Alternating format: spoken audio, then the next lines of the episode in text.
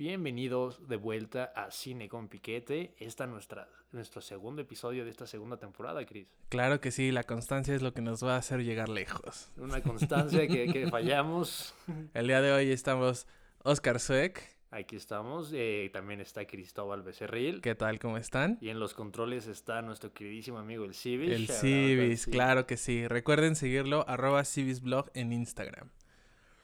Eh, pues el día de hoy, como bien lo dijimos, vamos a hablar de la película Spider-Man No Way Home. Y pues bueno, es como una película que siento a este punto ya la han visto todos, pero si no, spoiler alert, antes de decir cualquier cosa que pueda hacer que los Marvel fanboys digan que nosotros dijimos, hicimos, pusimos, enseñamos. Justo para que no, no, no, no tengamos odio en Twitter. es una película que ya salió hace mucho, entonces pues sí, pero bueno, va a haber spoilers. Sí, para que sepan de una vez. Este, y pues para acompañar el día de hoy esta película, eh, hicimos un trago que se llama Web Shooter, del que les hablaremos más adelante, les enseñaremos cómo prepararlo. Por primera vez en este podcast, momento histórico, nuestro trago es un shot.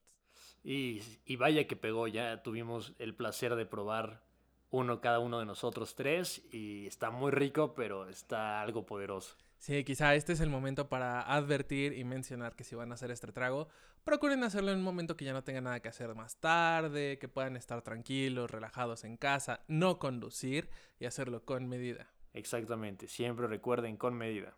Claro que sí. Pues entonces, sin más que decir, empecemos, ¿no? Spider-Man No Way Home, la tercera entrega de eh, la serie de películas con Tom Holland como Spider-Man. Claro, el tercer Spider-Man que, existe, justamente. O sea, tenemos, tenemos a, a Tobey Maguire, que fue la gran mayoría de nosotros en nuestra infancia, nos tocó verlo como el héroe arácnido. Es quien nos hizo creer que ser Spider-Man podía ser una profesión viable. Sí, estábamos muy morritos. Y la verdad es que tampoco era una profesión muy padre. O sea, Spider-Man es como el diseñador de las profesiones. No le va tan bien, pero hace cosas cool. Es que, güey, e, el, el, el, pana era pizzero. O sea, es como, eres el superhéroe que está rescatando al mundo y me repartes la Dominos. Me llega tarde y no te pago porque es medio cachazapes. Pero, pero la verdad, eh, No Way Home fue una, una grata sorpresa, entre comillas, porque yo en lo personal me rehusaba verla. Sí, sí, lo el, sé. El, resto de cine, del equipo de cine con Piquete me convencieron de, de verla y para, para hacer el, episodio del día de hoy. Y creo que es una película que funciona muy bien. Sí. tomando en cuenta que claramente es este gran blockbuster de, de Marvel. Pero si algo es cierto es que estos, estos sujetos, te agraden o no el cine que hacen, lo saben hacer muy bien. Saben generar mucha expectativa en, en, en el público y creo que dieron en el clavo con esta película. Es correcto, es correcto. Ahora, me parece importante mencionar que dentro de lo que sucede en Marvel, esta ya sería una de las películas de la nueva generación. O sea, ya no estamos hablando, eh, más bien yo lo llamaría como post-Avengers. Ok. Eh, aunque Spider-Man en este universo, en esta versión, es parte de los Avengers, ya no está como sujeto a los principios del universo cinematográfico de antes. Y no sé si te diste cuenta, la narrativa incluso cambia bastante en, cómo la maneja Marvel. A pesar de ser una película de acción como con estas, con estas escenas muy básicas de cómo hacerlo, tiene un elemento narrativo un poco más fuerte. Ok, es cierto. O sea, tienes un desarrollo de personaje un poquito más allá del cliché del manual, ¿no? Que es algo en lo que podían y pecaban los guionistas de Marvel, sobre todo en las primeras etapas. Pero bueno, eran estas películas épicas con estos personajes heroicos, entonces tenías que generar estas, estas figuras que ya hemos visto mucho. Y estoy de acuerdo, en esta nueva, en esta nueva película de Spider-Man tenemos como cierta, cierta profundidad en, en aquellos personajes que incluso ya se nos habían presentado antes. Sí, es correcto, es correcto. Entonces, este, pues digo, sin aunar mucho, como, sin, sin, sin, este, entrar mucho a profundidad, hacia la trama en sí, porque me parece que es bastante directa, ¿no? O sea, no tenemos tampoco aquí un tema como de que vayamos a explorar lugares muy grises con respecto a, Peter Parker en esta edición. Y finalmente, pues también Marvel nos dio lo que queríamos, ¿no? Que por fin se cumpliera el meme de los tres Spider-Mans. Se cumplió. Yo sinceramente pensé que no se iba a cumplir y me hubiera encantado que no se hubiera que no lo hubieran hecho. O sea, ver la cara de, de, de, de, el corazón roto de todo el mundo al ver a tres Tom Hollands hubiera sido genial. Es cierto, es cierto. Pero bueno, mira, tres Tom Hollands tampoco es tan mala idea. No, claro que no, pero eh, era, era este chiste en internet que nadie lo esperaba. Yo incluso hice una apuesta con mi hermana, así como tratando de realmente pensar que el Kevin Feige se iba, se iba a disear a todo el mundo y iba a sacar una película con unas expectativas geniales y iba a hacer lo que quisiera. Pues sí, pues, o sea, hubo, hubo expectativas, hubo ahí movimientos, hubo sentimientos encontrados, hubo gente que se peleó muy patéticamente afuera de un eh, cine por ver la película. ¿Qué onda con eso? O sea, imagínate, porque creo que hasta, hasta respondió Tom Holland, algo así, le, le mostraron el video y sí dijo como, oigan, ¿qué, qué onda, no? ¿Cómo, ¿Cómo, te puedes pelear por un boleto para ver una película? Y es como, hermano, va a estar dos meses en cartelera. México mágico. México mágico, no hay nada más que decir al respecto. Pero bueno, eh, hablando un poco más de la película, tenemos un cast muy bueno, tenemos un cast en donde está Zendaya, en donde tenemos a Tom Holland, en donde regresamos a ver a los Spider-Mans previos de las trilogías pasadas, ¿no? A Andrew Garfield, a... A Tobey Maguire. A Tobey Maguire, se me fue por un momento. Y pues igual y es un momento para una pregunta como candente, ¿no? ¿Cuál es tu Spider-Man favorito y por qué? Es una muy buena pregunta. Eh, y, y voy a ser un poco polémico. Ok. Porque creo que para mí el mejor Spider-Man es el de Andrew Garfield. Harrison Ford. Ah, perdón. Digo, sí. Claramente si lo hiciera lo haría perfecto. Lo haría horrible. Yo compro, yo compro que Harrison Ford haga Spider-Man. Incluso aunque tenga... Harrison Ford podría ser Spider-Man en la tumba. Hermano, no. Y lo, incluso en la tumba lo haría mejor que estos Ay, perdón. En el asilo. En el asilo lo haría mejor que estos tres sujetos. Bueno. Ok, entonces fue... Andrew Garfield, que es, es cierto Creo que sus películas pueden tener ciertas fallas e incluso imagínate ser de los tres el único que no tuvo tres películas. creo, que, creo que debió haber sido buleado en el set por eso. Eh, pero creo que es un personaje, la forma en que trataron de llevar el personaje se me hizo muy interesante. Eh, la idea de mostrarnos como esta subtrama sobre los padres de Peter Parker creo que también suena muy interesante. Y no sé, creo que tal vez la etapa de la vida en que las vi me gustó bastante. A ti, ¿cuál es tu favorito, Chris? Tobey Maguire. Tobey Maguire. Em, y, está muy cerca de también ser Tom Holland, ¿no? O sea, podríamos decir que es un empate, pero en realidad es Tobey Maguire. ¿Qué? ¿Qué es lo que te gusta? ¿Qué es lo que te llamaba la atención de sus películas? Genuinamente es un perdedor. O sea, tiene la, la, la, cara, las características y en cómo interpreta a Spider-Man en ese momento, en cómo es Peter Parker, es este héroe de barrio. O sea, me parece que Tom Holland es un actor, o sea, en todas sus películas es un actor interpretando a Spider-Man. Si tú conocieras a Tobey Maguire en la calle, dirías como él es Spider-Man. O sea, si le gritarías a Tobey Maguire como apestas Tobey Maguire. Sí, quizás sí, quizás sí. Serían con mucho cariño, sería con mucho cariño. Pero me parece que aparte también tiene este factor de nostalgia por un lado y por otro lado tiene el hecho de que me parece que una película tiene cierto nivel de validez trascendental cuando ya tiene una serie de memes muy concretos, muy identificables, ¿no? O sea, de alguna manera, para bien o para mal, eh, lograron hacer estas... O sea, como quedarse en la posteridad por ser memes, que siempre nos van a recordar a Tobey Maguire como Spider-Man. Claro, claro, porque también hay que entender que, que esas películas, uno, no formaban parte de, de, de Marvel en ese momento, porque pues debido, bueno, no sé, si sepan, pero debido a problemas económicos, pues Marvel tuvo que vender los derechos de varios de sus superhéroes, uno de los principales siendo eh, Spider-Man, se lo vendieron a Sony. Sí, sí lo sabía. una empresa que con este deal que se están sacando están facturando como locos. Que es muy, muy impresionante, es de las pocas empresas que trabaja con Marvel. Justo, justo es, es, es como un pequeño contrapeso al monopolio Disney. Es correcto, es correcto. Pero bueno, pues continuando un poco con la película, ¿qué opinas de este factor de traer también a los villanos? A mí, Otto me parece el mejor villano por mucho, por mucho. Eh, pero bueno, me parece que tenemos, a mi gusto, tiene una, hay como una buena inserción de los villanos, ¿no? O sea, también tienen una historia que contar un poco trillado con esta idea de Disney de decir como los villanos no son tan malos, quiérelos un poco. Mm, y, mira, en, esa parte creo que aciertan porque uno de los problemas que yo veía de las películas de Marvel en su primera etapa era que el villano era malo porque era malo. O sea, oye, y tratabas de encontrar una razón de, oye, ¿por qué está haciendo esto? No, es que es malo. Y porque esa es su función, o sea, esa es la función que tiene la narrativa y por eso está en el guion. Y ahorita darle cierta profundidad a estos personajes, en el hecho de que, bueno, puede ser una persona buena, pero que tiene ciertos trastornos, porque tiene este, este suero del duende verde y que lo hace, lo hace ser un criminal, o tienes estas otras, eh, otros personajes que tienen otros intereses, como la Sandman, ¿no? Que villano de la tercera película de Tobey Maguire. Y me parece, me parece genial que hayan utilizado ese aspecto tan nostálgico como traer actores, porque además trajeron a todos los mismos actores. Es correcto. Y eso es un trabajo de producción increíble. Digo, claramente tienes el dinero para hacerlo, pero incluso convencer a estos actores, que muchos de ellos, pues ya tienen también más, pues muchísima más carrera. Una trayectoria que va más allá. Que pasó de la, la película que tuvieron hasta ahorita, ¿no? Entonces eso para mí, la verdad, me quito el sombrero a, a la producción de Marvel y, sobre todo ahorita que también estamos como en una época que nos encanta la nostalgia, ¿no? Y estamos, somos, somos una, una generación como de jóvenes que nos encanta lo nostálgico y que nos... encanta regresar al tiempo en el que creíamos que podíamos comprar una casa. en el que creíamos que podíamos ser Spider-Man y no terminar siendo pizzeros, hermano. Pero justo es eso y creo que funciona, creo que funciona muy bien, además de que, bueno, como lo habías mencionado, son unos actorazos, unas bestias de actores.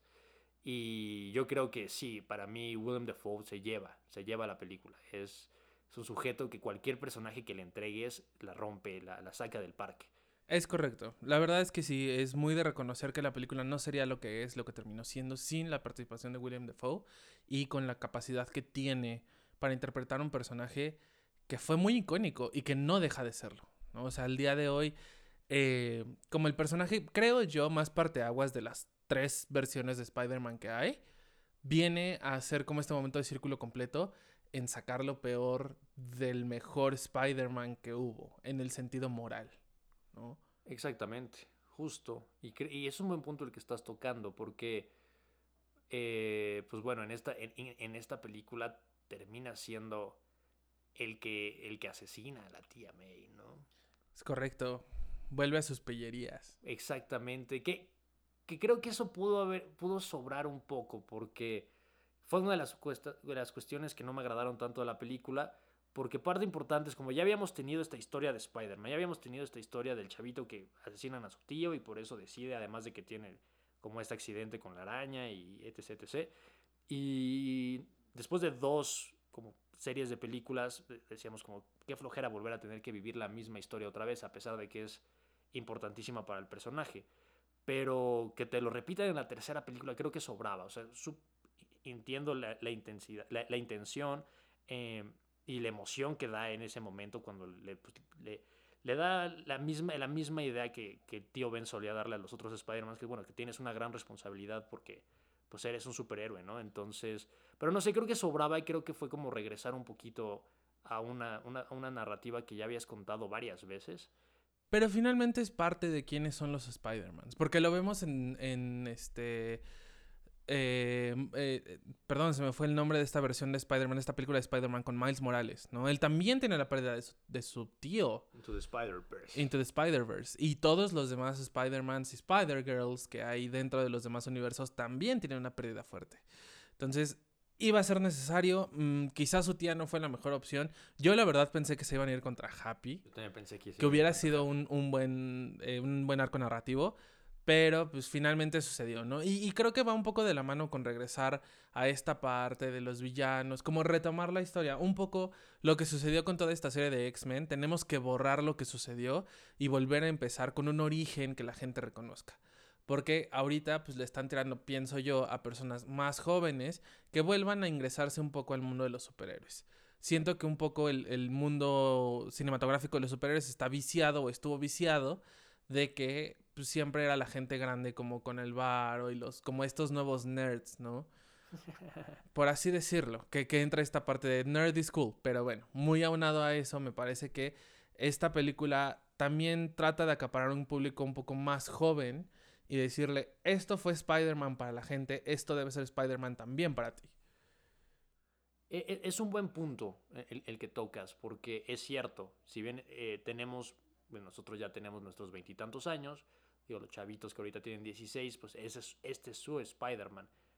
Y bueno, creo que este punto es demasiado profundo como para platicarlo ahorita, porque tenemos que ir por un refil. No, de hecho tenemos que cerrar esto con un delicioso shot. Ah, caray. Recuerda que el trago de esta semana es un shot, es un eh, web shooter. Es sum- sumamente estético, lo podrán estar viendo en nuestras redes sociales. Claro que sí. Pero, ok, pues vamos a hacerlo, mi hermano. Vamos a darle y estaremos con ustedes en un rato más. Volvemos.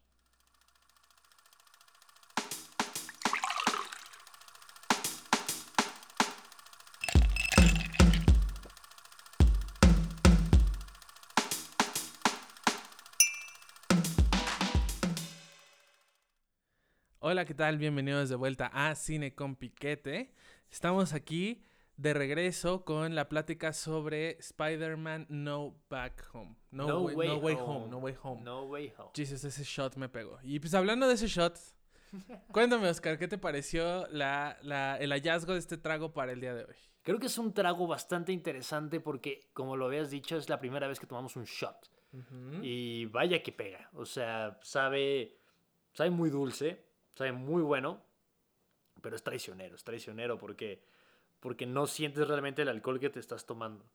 Es correcto, es correcto. Y pues hablando un poco del trago, me gustaría decirles qué es lo que lleva, cómo prepararlo, para que ustedes también puedan eh, tomarlo mientras escuchan esta sección de nuestro podcast o en cualquier momento que ustedes quieran hacerlo, una fiesta temática de Spider-Man, ¿por qué no?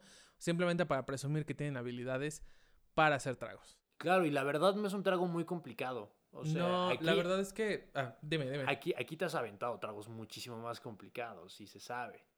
La verdad es que sí, desde hacer licores este, particulares de alguna fruta o con algún sabor, sí es un poco más complicado. Pero en este caso no. En este caso tenemos ingredientes que se encuentran en cualquier bar bien surtido y que si no también pueden conseguir en cualquier tienda de licores o incluso en el súper. No es tampoco mucho problema.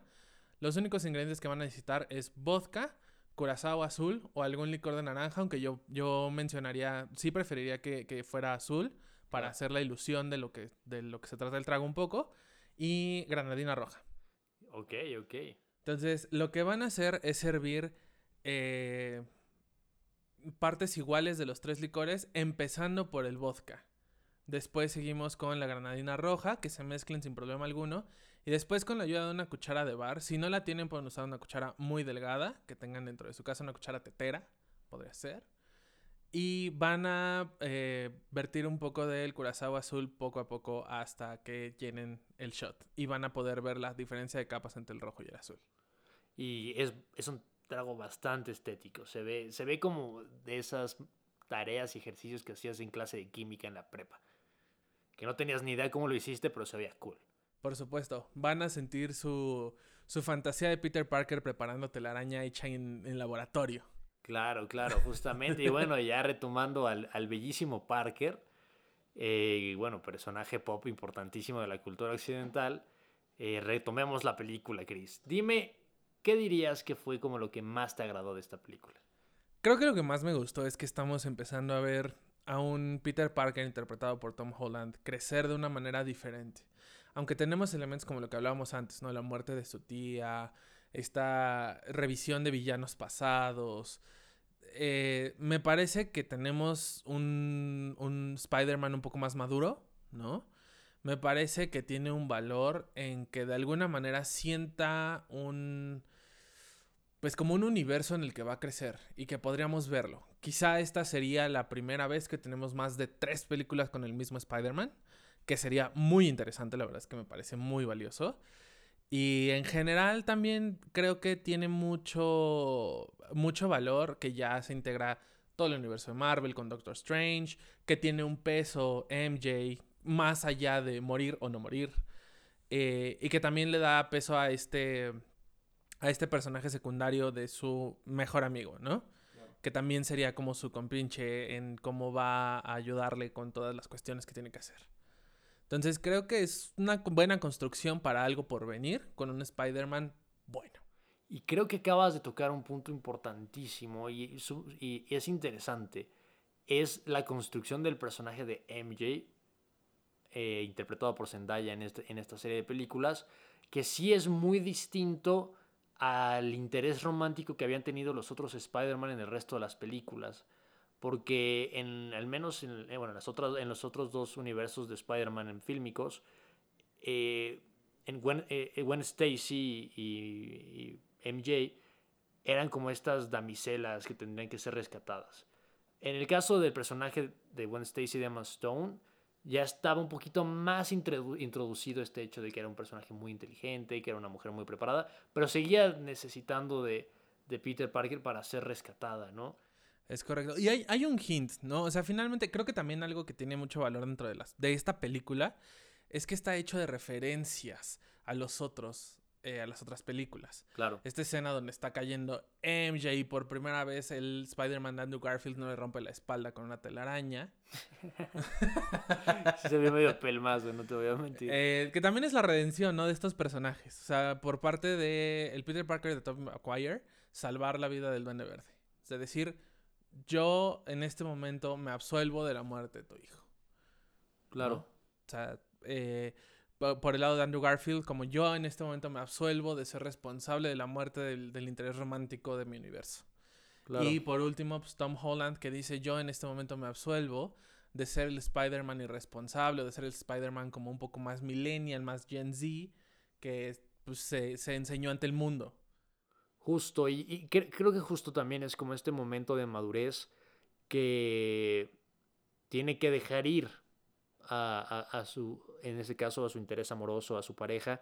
Y, no solamente a su tía, y tiene que dejar ir a su amigo, tiene que dejar ir su vida porque pues tiene que, es la única forma de poder lograr que las cosas vuelvan a la normalidad.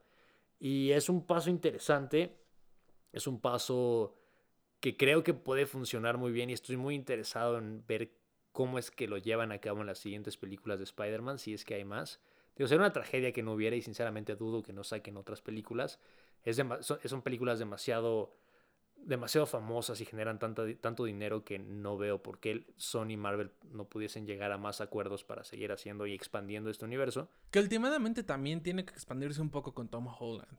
¿Por qué? Porque hay una, hay, hay una intervención importante desde la última película de Spider-Man hacia esta, que es que él sería, en, en relativas cuentas, esta nueva mente que le hace falta al mundo por eh, la muerte de Tony Stark. Eso es cierto. Y, y, bueno, también no vamos a dejar de lado que Tom Holland es un actor sumamente agradable. Y que tiene para dar muchos años. Está muy chavo, es muy buen actor. Eh, y el, personaje le queda de perlas. El personaje de Zendaya que estábamos hablando eh, también es un gran personaje. Ella también lo interpreta muy bien porque claramente sabemos que Zendaya sabe actuar muy bien. Que también pequeño side note, o sea, estamos viendo un personaje muy diferente a esta producción que tuvo en Netflix. Eh, hecha en blanco y negro, no recuerdo el nombre. Ah, Malcolm and Mary. Ajá, Malcolm and Mary, que es un personaje completamente diferente, es un personaje completamente diferente a Jules en Euphoria. Eh, me parece, no, no es Jules. Es Rue. A, Rue, perdón, las confundí. Eh, y que tiene mucho valor, ¿no? O sea, sí estamos viendo a una actriz pues que está en un camino a convertirse en una gran diva de la actuación moderna. Claro, porque tiene, tiene un rango de actuación muy amplio y, y está muy joven, entonces realmente es, es, emocionante ver qué es lo que podrá llegar a hacer con su carrera. Y digo, y está bien, tienes estos papeles que bueno, si bien es cierto, hay que ser sinceros, no son tan serios y no son sencillamente tan complicados porque estamos hablando de estos grandes blockbusters, pero, pero también es una forma de darse, darse a conocer es una forma también de estar en los medios y son estos proyectos los que le permiten además poder hacer otros. Por la película que acabas de mencionar, pues ella fue la productora y ella fue la que se encargó de realmente realizar la película porque se encuentra en una posición en la que económicamente puede hacerlo y parte es gracias, bueno, a su serie de HBO Euphoria y pues que sale en esta película de Marvel, ¿no? Es cierto, es cierto. Y pues finalmente creo que creo que de las siete películas que tenemos de Spider-Man hasta ahora, ¿sí son siete? No, son siete, no, son, ocho. Son ocho, ¿no? De, son... las ocho películas que tenemos de Spider-Man hasta ahora, es la película que cierra con un buen sabor de boca, creo yo. El que ya tenemos un Spider-Man aparte de Miles Morales en, en el multiverso de Spider-Man, más, más formado, ¿no? Claro. O sea, que, que, le da una conclusión también a historias que se truncaron de alguna manera. Claro. Y que también les deja ir como a, ok, continúen su vida, sean, sean Spider-Man en su universo, sean Peter Parker donde tengan que serlo. Justo, y es donde volvemos al punto de la nostalgia que estábamos tocando antes de irnos al corte y al, a tomarnos este trago otra vez. Era que, que es, es, volver a darle esta oportunidad, y insisto que muchas historias no tienen esta oportunidad de, de poder corregir los errores con una, una película posterior, ¿no? Es eh, correcto. construir una narrativa que las englobe a todas y poder los, los cabos sueltos que se han dejado, porque por ejemplo en el caso de Andrew Garfield pues no pudo tener su cuarta película, ¿no? Pero en su tercera película. Y Tobey Maguire tenían planeado hacer una cuarta, pero también por problemas económicos no la pudieron sacar. Entonces le puedes dar realmente un cierre porque esos personajes no estaban planeados en tener el cierre en las películas que tuvieron. Y que es importante, al final de cuentas, creo que pocas eh, franquicias grandes llegan a tener este momento de, de círculo completo. De decir, Claro. bueno, a partir de ahora podemos tener un buen inicio. Y que lo hacen con gracia. Hace rato hablábamos de X-Men, que no lo hizo con nada de gracia. Para nada. Eh, podemos también ahondar un poco en comparativas con la Matrix y esta última parte que se supone era el cierre de toda la historia, que no lo hicieron con gracia. Claro, y, y aquí creo que les, les funcionó muy bien. Y es que insisto, bueno, no soy fanático de las películas de Marvel, pero, pero este, eh, que tienen, tienen un gran talento en poder contar una historia en un gran número de películas a lo largo de los años. Digo, nada más se tardaron más de 10 películas, más de 15 películas para poder llegar a, a Endgame, ¿no? Es correcto. Eso nunca había pasado, nada en la, eh, jamás había pasado en la cultura pop, pero, pero justo, y creo, que, y creo que hacerlo con un personaje como Spider-Man, que lo decíamos al inicio del podcast, así que como en torno de broma, pero es cierto, es uno de los personajes en los, con los que uno se puede sentir más empático, Claro. porque, es el más cercano. Es correcto. O sea, finalmente no deja de ser el superhéroe de barrio. Sí, y, el- y- y es el, bueno, empieza siendo el chavo de la prepa, que tiene a la, a la chava que le gusta y tiene a sus amigos y tiene que hacer los exámenes. Entonces tú, tú, tú de chavito lo empiezas a ver y dices, oye, es que claramente yo podría ser Peter Parker, ¿no? Y además eh, es, un, es un superhéroe que va aprendiendo, como lo hemos dicho. Incluso en esta, en esta, en esta película los dos- otros dos Spider-Mans terminan de aprender. Es un personaje que siempre está creciendo, es un personaje que siempre se está desarrollando y que, pues sí, comete muchos errores y parte de eso es que creo que es un buen, muy, muy, muy buen mensaje, que es que, bueno, todos cometemos errores, a todo mundo nos salen mal las cosas, pero es parte de aprender, ¿no? Claro. Y creo que ese es un buen mensaje que te puede dar un personaje como los Spider-Man. Es correcto, es correcto. Pues mira, me parece que es una película dentro de lo que cabe bastante bien construida, que tiene un valor más allá de solo ser una película de Marvel y que por encima de todo nos deja nos deja con ganas de más, que eso es muy importante, ¿no? O sea, como que creo que en los otros Spider-Mans que hemos visto te dejan con ganas de más, pero porque sabías que venía la tercera película, la segunda película, pero no porque genuinamente te interese saber qué onda con este Spider-Man. Claro, claro, y sobre todo porque algo que no hemos mencionado también de esta película es a mi, a mi pana, es un gran amigo, él no lo sabe, pero somos buenos amigos, eh, al Benedict. Al, al, al Benedict Cucumber, El cucumber es, es, Benedict Eggs on Toast. no te burles de mi amigo, somos, somos, somos cuates, echamos chela seguido. Este, no, no es cierto, no es cierto. Claramente me encantaría ser, Benadryl Countach. pero, Puedo seguir toda la noche. pero es un gran actor, todo el mundo lo sabe. Está nominado, va a seguir estando nominado. Y su personaje del Doctor Strange creo que funciona perfecto con el personaje de, de Spider-Man de, de, de Tom Holland. Porque aparte particularmente en esta historia se confronta a la misma responsabilidad que él tuvo y la razón por la que ahora ya no tiene la importancia, o mm, no en la importancia, pero el poder que debería.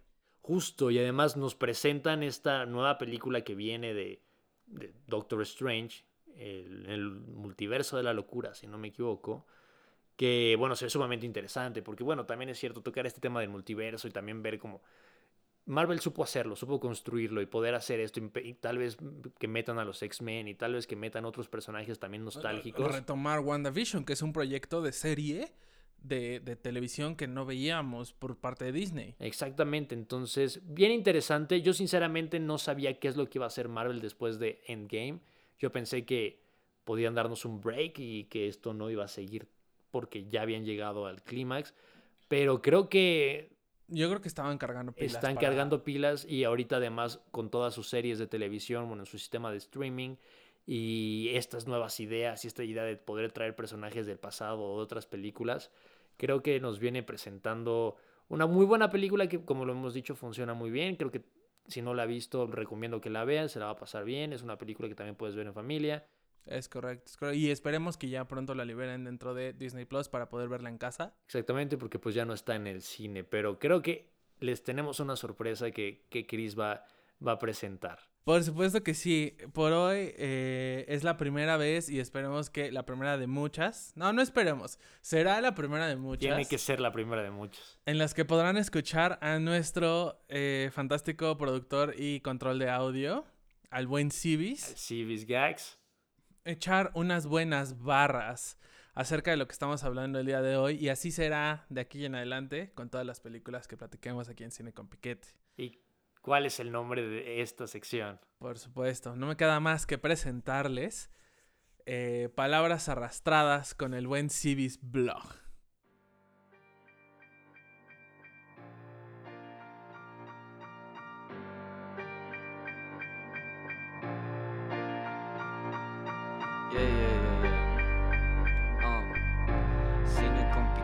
segunda temporada. Esto es palabras arrastradas. Uh. Sueki Chris en el mic, tirando toda la data. Cine con piquete, segunda temporada. Primero vino Dune y ahora va la araña. No hay uno, no hay dos, hay tres Parkers en pantalla. Uh, shout out Willem Dafoe, shout out Tobey Maguire. Pero Tom Holland, como la liaste? Que hasta los villanos viejos te trajiste. Pediste ayuda a Toby Ando y lo arreglaste. Uh, Con gran poder viene gran responsabilidad Pero al final mira todo lo que tú sacrificaste. Uh, Mira todo lo que ya sacrificaste. No se acuerda Zendaya ni de tu nombre. Uh, Tuvieron que traer a tres para ser un solo hombre. Yeah, yeah. Hey, cine con piquete, palabras arrastradas, yeah. Regresamos a la programación habitual que ya todos conocen. Wow, yeah.